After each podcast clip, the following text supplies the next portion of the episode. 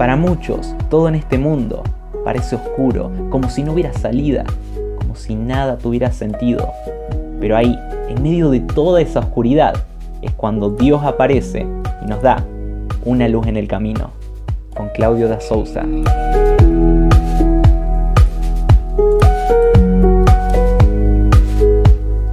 Bienvenidos a Una luz en el camino y bienvenidos a una nueva serie. Estamos viendo cómo iluminar nuestro camino por medio de la palabra de Dios y vimos cómo este, iluminar nuestro camino frente a la inmadurez y frente al temor y frente al desánimo. Ahora vamos a ver cómo podemos iluminar nuestro camino cuando nos encontramos con el fracaso. Saben, este, la palabra de Dios es especial por ser la palabra de Dios pero justamente por ser la palabra de Dios, nos enfrenta con la vida de personas de una manera totalmente objetiva. Cuando esas personas toman buenas decisiones y eh, vencen de la mano de Dios a sus enemigos, eh, ellos son reconocidos por el Señor. Pero también se les muestra como personas que muchas veces toman decisiones erradas y fracasan. Esto no es como en los libros comunes. Ustedes saben las, famosas biografías, ¿no? Cuando uno se encuentra con biografías de personas, de grandes personajes que son conocidos, normalmente encuentran dos tipos de biografía. La biografía de aquella persona que eh, apoya o admira a, de la persona que está escribiendo la biografía, entonces Vemos que todo lo que hizo es bueno, que nunca se equivocó, que los enemigos son los malos. Pero resulta que también encontramos esas biografías de las personas que justamente no están de acuerdo con esta. Y entonces este, vemos esas famosas biografías no autorizadas, ¿no? Cuando uno, cuando uno ve alguna editorial, algún comentario de algún libro y dice que es, o lee que es una biografía no autorizada, ya sabe que va a encontrar o qué tipo de biografía o descripción de la persona del que, del que se hace la biografía va a encontrar. Ahora, volviendo a la palabra de Dios, no esto, no, no es así. Como les dije al principio, la Biblia reconoce nuestras decisiones correctas, pero también muestra nuestros fracasos. Y entonces uno empieza a recorrer las, las, hojas de, de, la Biblia, arrancando del Antiguo Testamento, y ve, y ve a un Noé que, que sale del diluvio y, se emborracha, y ve a un Abraham que miente, lo mismo que Isaac, su hijo. Eh, cuando sigue avanzando, eh, ve un Moisés que al principio no quería responder al, llamado de Dios y, lo ve a Sansón que se quería a toda costa casar con, mujeres filisteas. Este, lo vemos a David este, fracasando con Betsabé y lo vemos a Salomón casándose con mujeres incrédulas que lo llevaron a la idolatría y así llegamos al, al Nuevo Testamento y en el Nuevo Testamento lo vemos a Tomás dudando. Y tuvo que aparecer el Señor Jesús de vuelta y decirle, mete tu mano en el costado y en mis manos y sé creyente y no incrédulo. Y también lo vemos como no íbamos a, a nombrar en esta lista a Pedro. Pedro, ¿no?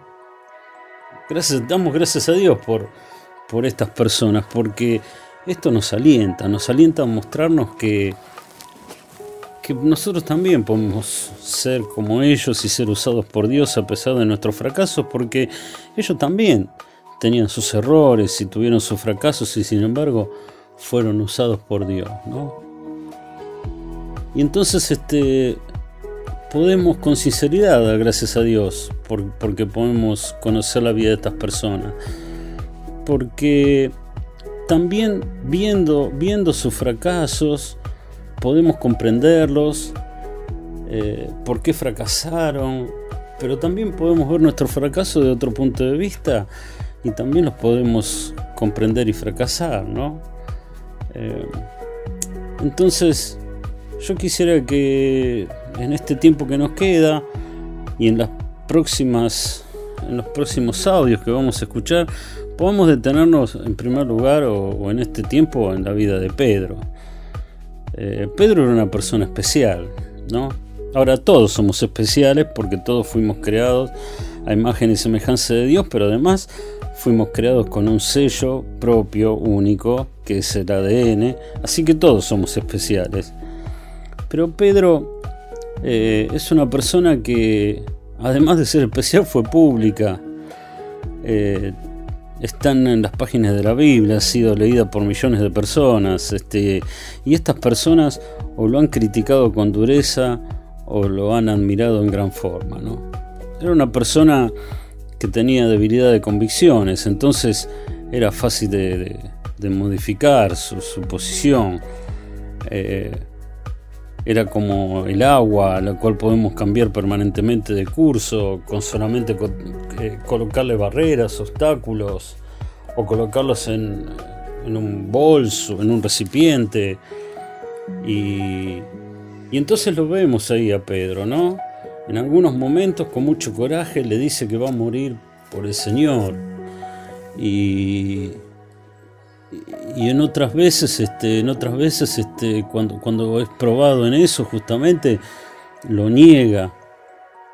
Eh, otras veces este, lo vemos vacilante, como cuando el Señor le dijo que eche la red y él le dijo, bueno, estuvimos toda la noche eh, y no hemos pescado nada, pero en tu nombre voy a echar la red, ¿no? Eh, así que lo vemos a él fuerte y en otras veces débiles. Y aunque su espíritu estaba dispuesto, su carne era débil. Eh, llegando a Getsemaní, él, él con sus otros amigos, discípulos, no puede, no puede velar una hora y queda dormido. Quizás, o sea, estoy seguro que nosotros hiciéramos eh, haríamos lo mismo. Eh, no es que lo estoy criticando a Pedro, simplemente estoy describiendo esa ambivalencia de, hechos y, creencias y convicciones que él tenía para, para que nosotros nos podamos comparar con él y, ver qué pasó con él, cómo Dios sobró, eh, cómo Dios le ayudó a poder hacer un nuevo Pedro, así como, como Dios quiere hacer con nosotros una nueva persona. Así que te invito a, poder comenzar esta nueva serie pensando en Pedro y, ver cómo Dios sobró en su vida para que nos animemos pensando que también Dios puede obrar de la misma manera en nuestra vida y hacernos una nueva persona. Que Dios te bendiga. Nos mantenemos en contacto.